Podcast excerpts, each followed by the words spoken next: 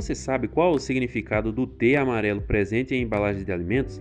Esse símbolo aponta que os alimentos são transgênicos, ou seja, aqueles que são modificados geneticamente com alteração do código genético e produzidos em laboratório por meio de técnicas artificiais de engenharia genética.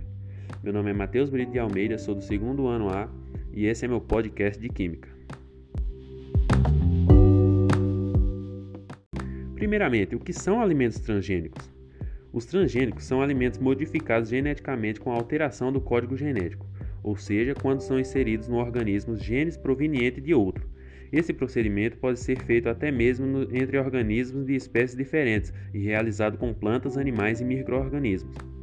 Apesar dos alertas sobre seus efeitos a curto e longo prazo para a saúde dos seres humanos e dos animais, muitos brasileiros ainda não sabem que boa parte da sua alimentação possui componentes feitos a partir de alimentos geneticamente modificados. Entre os principais transgênicos cultivados no país estão a soja e o milho, que são usados como ração para aves, gados e suínos, e também amplamente utilizados nos produtos ultraprocessados para consumo humano, como salsicha, bolachas, biscoitos, bolos e salgadinhos de pacote, entre outros. Entenda por que é importante evitar esses alimentos e conheça os principais riscos à saúde humana e ao meio ambiente. Quais os riscos para o meio ambiente? Os perigos que os transgênicos podem oferecer ao meio ambiente são muitos.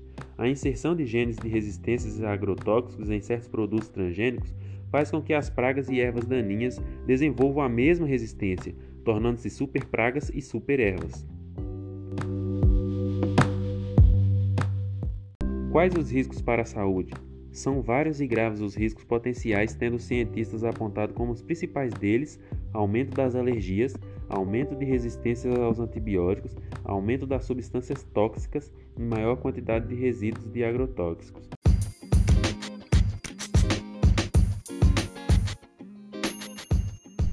Bom, nosso podcast fica por aqui. Espero que tenha gostado, espero que tenha aprendido alguma coisa, né?